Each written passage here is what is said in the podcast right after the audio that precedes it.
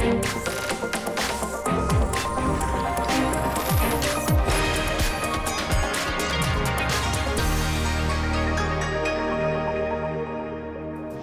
Bonjour à toutes et à tous. Vous regardez l'échiquier mondial. Duel au sommaire aujourd'hui. Deux figures historiques et antagonistes du Moyen-Orient. L'ancien président irakien Saddam Hussein et le fondateur de la République islamique d'Iran, Rouhollah Khomeini.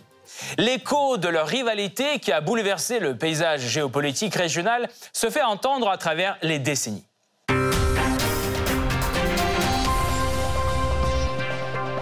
Mais avant de poursuivre, voici une brève présentation de nos duellistes. C'est le Blitz. Fils et petit-fils de membres du clergé chiite, Rouhollah Khomeini est né en 1902 dans la petite ville iranienne de Khomein dont il prendra plus tard le nom. Son père est assassiné quand Rouhollah n'a que 5 mois. Il est donc élevé par sa mère et l'une de ses tantes qui lui inculquent les principes de l'islam chiite rigoriste. Après avoir partagé son enfance entre l'école coranique et le foyer familial, il poursuit ses études de théologie à l'université de Qom, puis enseigne pendant près de 30 ans la doctrine islamique dans la même ville. À cette époque, il se tient soigneusement éloigné de la politique.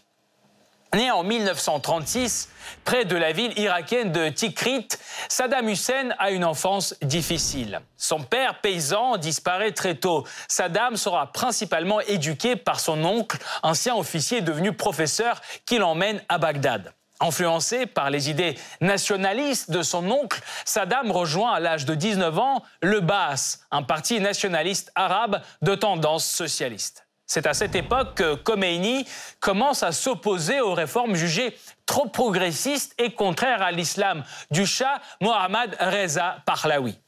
Exilé en Turquie en 1964, Khomeini part l'année suivante pour Najaf, en Irak, où il reste 13 ans, pendant lesquels il enregistre des vidéos de ses sermons qui sont diffusés en Iran. Il développe alors une théorie d'un État fondé sur des principes islamiques et devient une figure de l'opposition au Shah. À partir du milieu des années 1960, Saddam Hussein monte peu à peu dans la hiérarchie du parti Baas. Mais c'est à la suite d'un coup d'État en 1968 qui emmène au pouvoir le général Bakr, un parent de Saddam, que sa chance tourne. Il devient le vice-président du Conseil de commandement de la Révolution, l'institution suprême de l'État. Tout en éliminant ses rivaux au sein du parti basse, Saddam exerce de plus en plus le pouvoir réel. Il modernise l'Irak, aussi bien sur le plan économique que social, grâce notamment à la nationalisation du secteur pétrolier, qui fournit au pays des revenus considérables. En 1979, Khomeini rentre triomphalement en Iran. Le Conseil de la Révolution islamique qu'il a créé avant son retour proclame la République islamique. La même année, Khomeini crée le corps des gardiens de la révolution islamique chargé de défendre le nouveau pouvoir et lance la révolution culturelle afin d'islamiser la société. C'est également en 1979 que Saddam Hussein accède à la présidence irakienne, lorsque le général Bakr, malade depuis plusieurs années, finit par démissionner. La crainte d'une contagion de la révolution islamique iranienne en Irak va lancer les deux pays dans la confrontation. Leur antagonisme commence avant même qu'ils n'arrivent au pouvoir. Un an avant la révolution islamique en Iran, Rouhollah Khomeini se trouve encore en Irak où il est exilé depuis 13 ans. Saddam Hussein, alors vice-président, l'expulse en vue de se rapprocher du Shah d'Iran. Moins d'un an après, Khomeini réussit à prendre le pouvoir dans son pays où il devient le guide suprême. Une fois aux commandes, les deux chefs d'État se livrent à une véritable lutte d'influence qui s'étend sur toute la région. Guerre par procuration, quête de nouvelles alliances, pression maximale sur leurs adversaires. Leurs idéologies différentes ne font qu'aggraver les tensions. Le point de rupture totale est la guerre Iran-Irak. Ce conflit, le plus long et le plus sanglant depuis la Seconde Guerre mondiale, a bouleversé le paysage géopolitique régional de l'époque. Alors pourquoi leurs relations sont-elles mal parties dès le début? Qu'est-ce qui a déclenché la guerre Iran-Irak? Qui était et sont encore leurs soutiens dans la région? Pour répondre à ces questions, nous rejoignons Karim Sader, politologue et professeur à l'université Saint-Joseph de Beyrouth. Monsieur Sader, bonjour. Bonjour.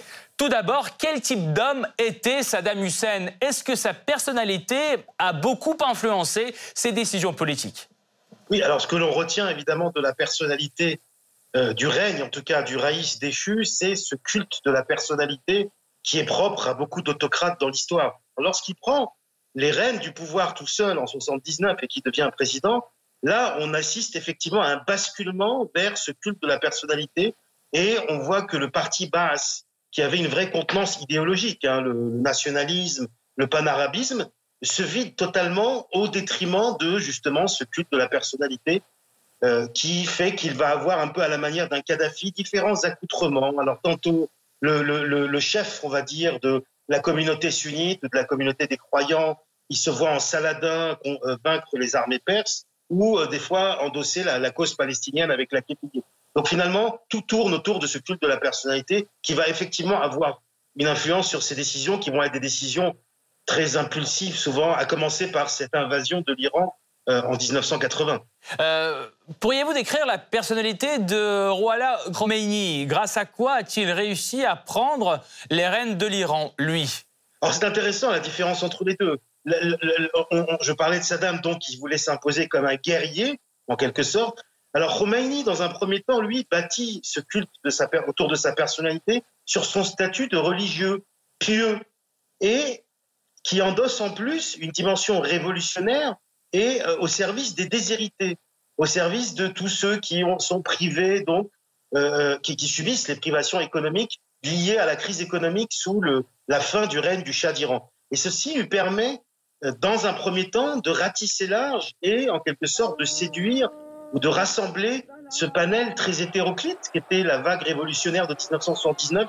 N'oublions pas qu'au départ, ça n'était pas une révolution islamique, mais euh, elle rassemblait un large éventail de la population iranienne, des mouvements de gauche euh, comme le parti Today euh, communiste, etc., jusqu'aux partis religieux y compris une partie de la bourgeoisie iranienne. Merci beaucoup, Monsieur Sader. Nous allons poursuivre notre analyse tout de suite, mais nous vous retrouverons à la fin de cette émission pour plus de détails sur ce thème. Merci encore. Principaux antagonistes du Moyen-Orient de l'époque, Saddam Hussein et l'ayatollah Khomeini arrivent au pouvoir presque en même temps. Attachés à des idéologies opposées, ils aggravent très vite le fossé entre l'Iran et l'Irak qui s'est déjà creusé pendant des années de rivalité régionale. L'Iran d'avant la révolution islamique est un État laïque où les pouvoirs exécutifs sont partagés entre le Shah et le Premier ministre. Les frictions entre ces deux pôles de pouvoir prennent de l'ampleur avec l'élection de Mohammad Mossadegh au poste de Premier ministre en 1951. La nationalisation des entreprises du pétrole ainsi que les tentatives de limiter le pouvoir du Shah, les changements voulus par Mossadegh ne sont pas du goût du souverain. En 1953, un coup d'État est perpétué en Iran. Le Shah, appuyé par Washington et Londres, évince ainsi le Premier ministre du pouvoir et renforce son autorité. La coopération américano-iranienne se renforce. À l'international, la ligne politique de l'Iran s'aligne sur celle de Washington. En 1963, le Shah lance un programme radical de réforme économique et sociale appelé la Révolution blanche, L'industrialisation, la nationalisation des forêts et des pâturages, la mise en place d'un régime de parti unique, les réformes provoquent le mécontentement chez le peuple et entament une vague de protestations à partir de 1978. Un an plus tard, avec le soutien de ses partisans, l'ayatollah Khomeini, en disgrâce, revient à Téhéran et prend le contrôle du pays. L'Irak, lui, représente à l'époque une monarchie constitutionnelle dirigée par la dynastie hachémite. Or, en 1958, un coup d'État organisé par l'organisation de l'armée, les officiers libres, amène au pouvoir Abdelkarim Kassem, un des leaders du groupe. L'Irak devient une république. Dans les années qui suivent, l'Irak est secoué par une instabilité politique qui ramène au pouvoir en 1968 le parti Baas. Bagdad devient vite un allié proche de l'URSS au Moyen-Orient. Moscou fournit une aide militaire à Bagdad et l'aide à développer un gisement de pétrole. En 1979, Saddam Hussein, alors vice-président, prend les rênes du pays. La révolution islamique iranienne aurait pu marquer le début d'une nouvelle époque dans les relations entre l'Irak et l'Iran. C'est du moins ce qu'espérait dans un premier temps le gouvernement irakien. Celui-ci adresse un télégramme de félicitations aux nouvelles autorités iraniennes, puis propose à plusieurs reprises d'organiser une rencontre à haut niveau. La main tendue n'est pas pourtant acceptée côté iranien. Parmi les causes, les différences idéologiques entre les deux leaders. Fondateur de la première république islamique moderne, l'ayatollah Khomeini met en œuvre un modèle d'État qu'il appelle lui-même une démocratie islamique. Elle repose à la fois sur les principes islamiques qui dominent la vie politique du pays et sur des institutions républicaines et le suffrage universel. Un des acquis de la révolution que l'ayatollah entend exporter à l'international. Nous avons été proches de zéro dans notre propagande à l'étranger. Si nous voulons exporter cette révolution, nous devons faire quelque chose pour que les peuples eux-mêmes prennent le gouvernement en main afin que les gens de la soi-disant troisième classe arrivent au pouvoir. Si l'ayatollah fonde son idéologie principalement sur la religion, Saddam Hussein, lui, est plutôt attaché aux valeurs de son parti politique, le Baas. Son idéologie représente un mélange des idées du panarabisme, de la laïcité et du socialisme arabe lié au sentiment anticolonialiste et anti-impérialiste de l'époque. Plus précisément, il s'agit de réaliser la grande nation arabe qui supprimera les frontières nationales et surmontera les divisions religieuses. Afin de se rapprocher de cet objectif ambitieux, Saddam Hussein endosse activement le rôle de leader régional et évoque le rôle particulier de l'Irak dans le monde arabe. L'Irak a une influence prépondérante et honorable et les peuples sont très fiers des relations amicales qu'ils entretiennent avec l'Irak.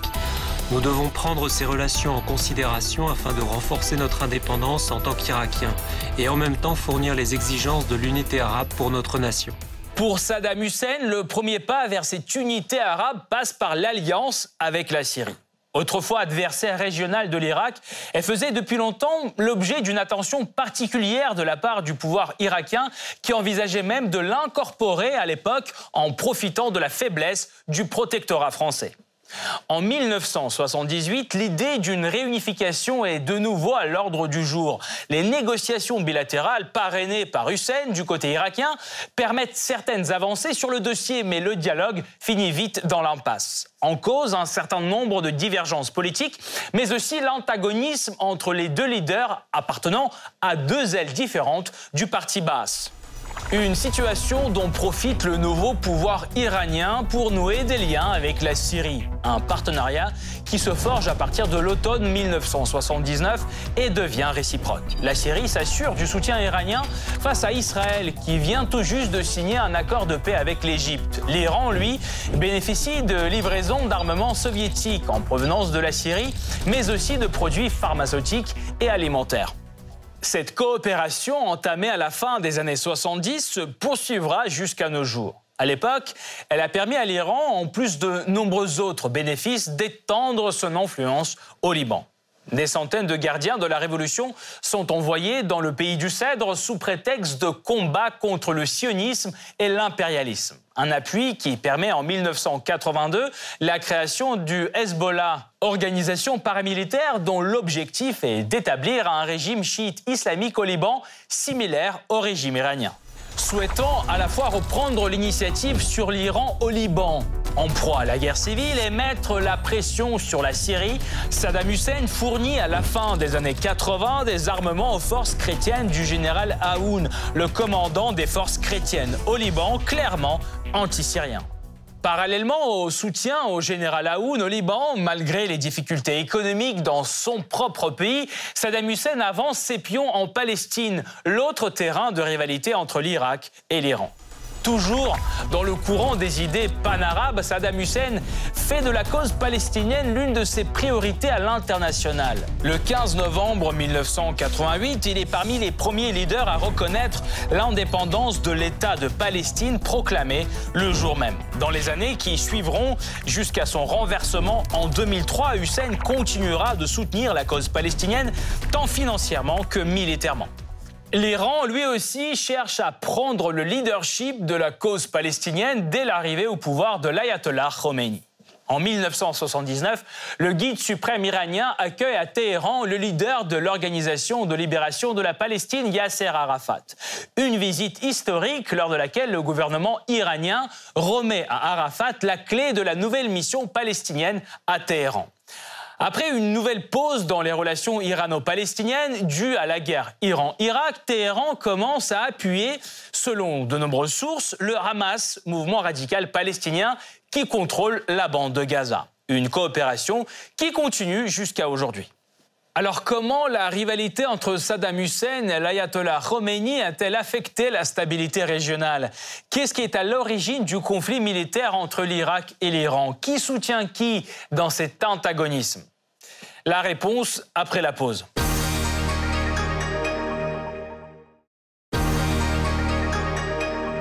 L'antagonisme entre Saddam Hussein et l'ayatollah Khomeini se joue dans plusieurs domaines, y compris sur le plan militaire.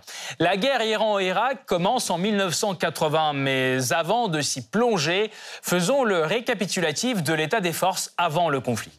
Principaux antagonistes du Moyen-Orient de l'époque, l'Iran et l'Irak ont un rapport de force différent dans de nombreux domaines. Quatre fois plus grand que l'Irak, l'Iran a aussi un avantage de taille en termes de population. 37,24 millions contre seulement 13,26 en Irak. L'économie iranienne est presque deux fois plus grande que celle de son rival irakien. Militairement parlant, l'armée irakienne est plus nombreuse que celle de l'Iran. Elle compte 200 000 soldats contre 150 000 soldats pour l'Iran. Une différence qui s'explique par les purges dans l'armée iranienne résultant de la révolution islamique. En plus d'être plus nombreuse, l'armée irakienne est aussi plus expérimentée elle participe régulièrement à des combats contre les rebelles kurdes au nord du pays. Aux yeux de Saddam, 1980 est le moment parfait pour avancer sur l'Iran. Une opération qu'il projette dès 1979 en comptant sur une victoire éclair. Ils sont faibles, c'est pour ça qu'ils viennent nous parler. S'ils étaient forts, ils n'en auraient pas besoin. Du coup, cela nous donne une opportunité, une opportunité qui se présente seulement une fois par siècle. Nous avons une chance de reprendre nos territoires et le contrôle sur notre rivière. De quel territoire s'agit-il? Les appétits de Saddam Hussein visent le chenal du Châtel arabe, sa frontière naturelle avec l'Iran. Les deux s'en disputent le contrôle depuis le XVIIe siècle. En 1975, l'accord d'Alger restaure le statu quo sur le chenal, mais n'éteint pas les ambitions irakiennes. En plus, les Irakiens ont des vues sur le sud de la province de Khouzestan, territoire iranien peuplé majoritairement par des Arabes, et qui accessoirement regorge de pétrole. Une fois au pouvoir, Khomeini lance une campagne très ouverte pour exporter la révolution islamique. Il traite les leaders du Golfe d'infidèles et appelle les chiites à s'insurger contre eux, en ciblant surtout le régime sunnite de Saddam. Il s'ensuit de la loi de la charia que Saddam Hussein est un infidèle. Il appuie les infidèles. Anéantissez cette source de corruption. Nous vous aiderons. Éliminez cet individu corrompu. Je propose à l'armée irakienne de se révolter et pulvériser cette figure. Du coup, l'Iran de Khomeini devient une menace existentielle pour le régime sunnite d'Hussein, ce qu'il utilise comme prétexte pour l'attaque. Le 22 septembre, Hussein ouvre les hostilités en pénétrant la frontière iranienne. Il avance très vite et s'empare de plusieurs villes en une semaine. Mais son attaque s'essouffle. Le 28 septembre, Hussein propose à Khomeini de céder les territoires conquis et de faire la paix. L'ayatollah refuse. Il ne doit y avoir aucun compromis avec les envahisseurs. Les commandants des forces armées et les gardes révolutionnaires de l'islam doivent continuer le combat jusqu'à ce que les infidèles soient battus.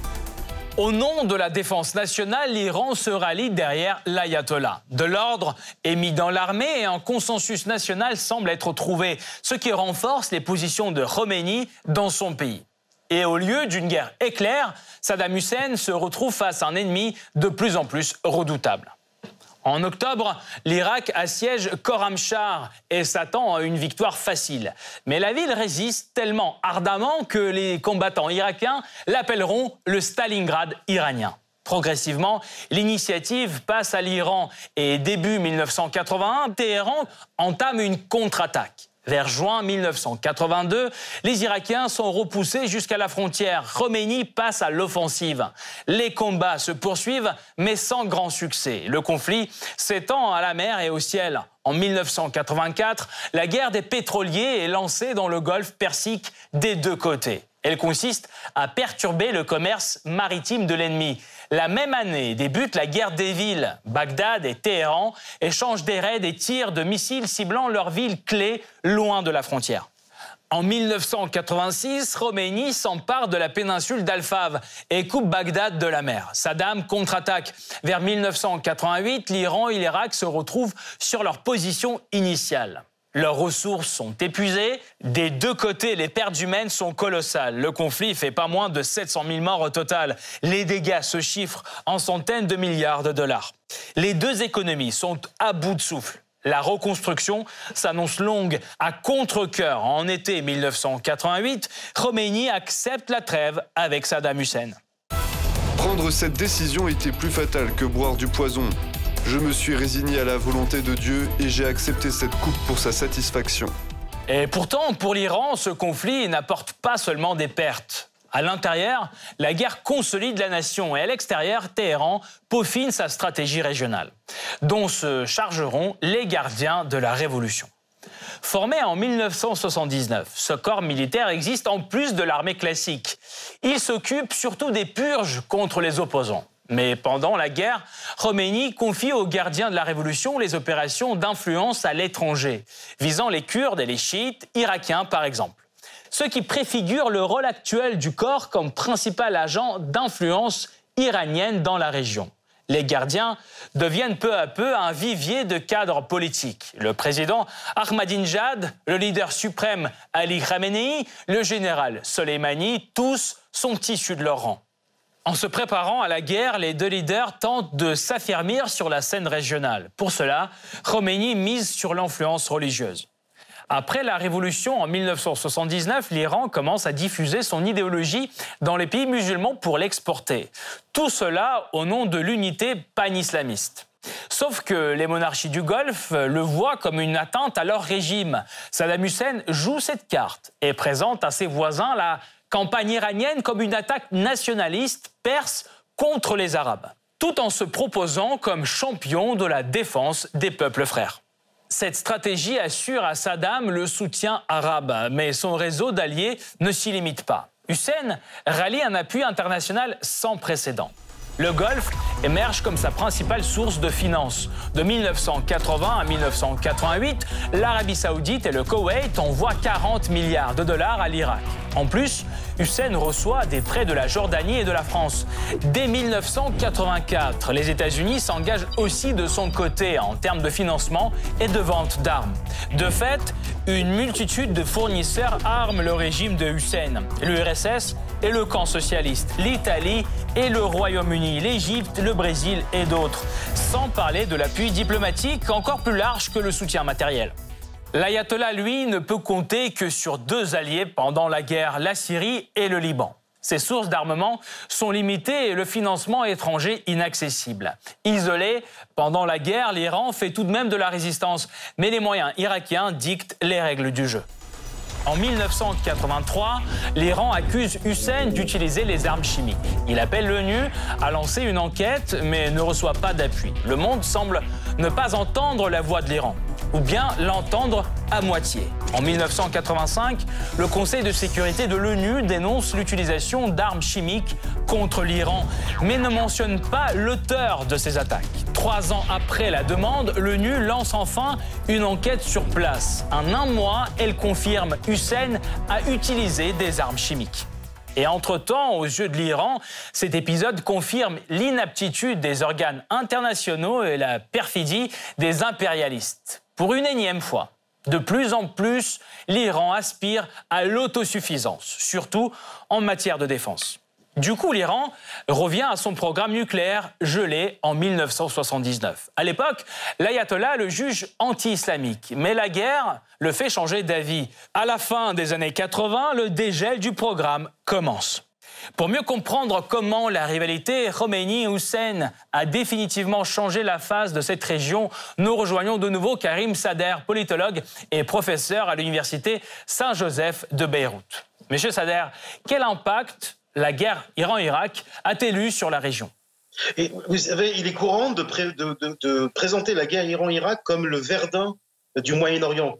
Parce que de la même, alors d'abord par rapport à la catastrophe humanitaire que cela a été, euh, plus d'un demi-million de morts, mais aussi parce que comme la Première Guerre mondiale a façonné les relations internationales, ce conflit a totalement façonné le, le, les, rapports de force euh, euh, au niveau de la région jusqu'à aujourd'hui. Alors d'abord, elle a été la conséquence, parce que ça a été un conflit absolument, une guerre d'usure entre ces deux belligérants, et elle a été donc le déclenchement indirect hein, de deux autres conflits qui vont être l'invasion de l'Irak, pardon, l'invasion du Koweït par les armées de Saddam, puisque Saddam sort épuisé, endetté par ce conflit, il estime s'être euh, investi le, pour les, aux frais des pays du Golfe, et il est lourdement endetté. Il pense qu'il a un dû, c'est de récupérer le Koweït qui, depuis longtemps, euh, considère comme sa chasse gardée. Donc ensuite, évidemment, ça va donner lieu au deuxième conflit du Golfe et à, la mise en quarantaine de Saddam Hussein mais également euh, cette ligne de fracture régionale qui façonne aujourd'hui euh, euh, le, Moyen-Orient, à savoir le clivage entre sunnites et chiites, et les deux axes qui s'opposent aujourd'hui. pendant la guerre Iran-Irak, la Syrie gouvernée par les Alaouites de Saddam, de, pardon, gouvernée par les Alaouites de Hafez el-Assad, décide de s'allier à l'Iran, et c'est là que naît l'axe Damas-Téhéran, qui ensuite, avec la création du Hezbollah, va former donc cet arc chiite qui s'étend de Téhéran jusqu'à Beyrouth aujourd'hui. Voilà. Et donc, c'est ainsi que aujourd'hui, euh, ces rapports de force continuent de se jouer euh, avec comme racine euh, le, le, conflit Iran-Irak. Et j'ajoute enfin, c'est la création du Conseil de coopération du Golfe, puisque c'est sous ce sentiment de menace de la guerre Iran-Irak, d'un Iran potentiellement exportateur d'une révolution, mais aussi d'un Saddam incontrôlable, que les pétromonarchies du Golfe vont fonder en 1981 le Conseil de coopération du Golfe. Vous avez parlé de cette faiblesse de Saddam, de cette usure à la fin de, de, la guerre. Pourquoi euh, les alliés occidentaux de Saddam Hussein se sont-ils finalement retournés contre lui? Parce que je pense tout simplement qu'il est devenu un allié incontrôlable, tout simplement. Euh, on a vu que, effectivement, lorsque euh, Saddam a, d'abord mené des opérations qui étaient complètement disproportionnées et mal calculées. Saddam a été mal, mal euh, conseillé. Il a pensé qu'il pouvait en découdre avec l'Iran facilement parce qu'il pensait que euh, les armées iraniennes étaient affaiblies par la chute du régime du Shah. Or, il n'avait pas tablé sur d'abord un nationalisme très fort du côté des Iraniens. Et ça, c'est quelque part ce qui a permis à Khomeini de bénéficier, enfin le bénéfice dont a tiré Khomeini de cette guerre, c'est euh, après avoir fait une révolution islamique, c'est d'avoir épousé la cause nationaliste à sa révolution islamique. Donc tout ça, Saddam ne l'avait pas calculé. Il avait été mal conseillé, notamment par les États-Unis, et il a fini par devenir un allié encombrant qui s'est retourné contre les pétromonarchies du Golfe, et donc l'allié américain ne pouvait plus cautionner euh, cela. Surtout qu'il a fini ensuite par endosser, on va dire, la carte de la question palestinienne Hein, je disais au, début de mon intervention qu'il a énormément jonglé sur différentes idéologies à la manière d'un Kadhafi, suivant ses intérêts. Et lorsque il est devenu aussi donc un, comment dirais-je, aux avant-postes de la cause palestinienne et de la guerre contre, du, de la lutte contre Israël, il est devenu donc un indésirable pour les Occidentaux. Merci beaucoup, euh, Karim Sader, pour cet éclairage. Je rappelle, vous êtes politologue et professeur à l'Université Saint-Joseph de Beyrouth. Merci d'avoir été avec nous. Cette partie-là n'est pas encore terminée. La semaine prochaine, une nouvelle partie vous attend avec d'autres pions sur l'échiquier mondial. À bientôt sur RT France.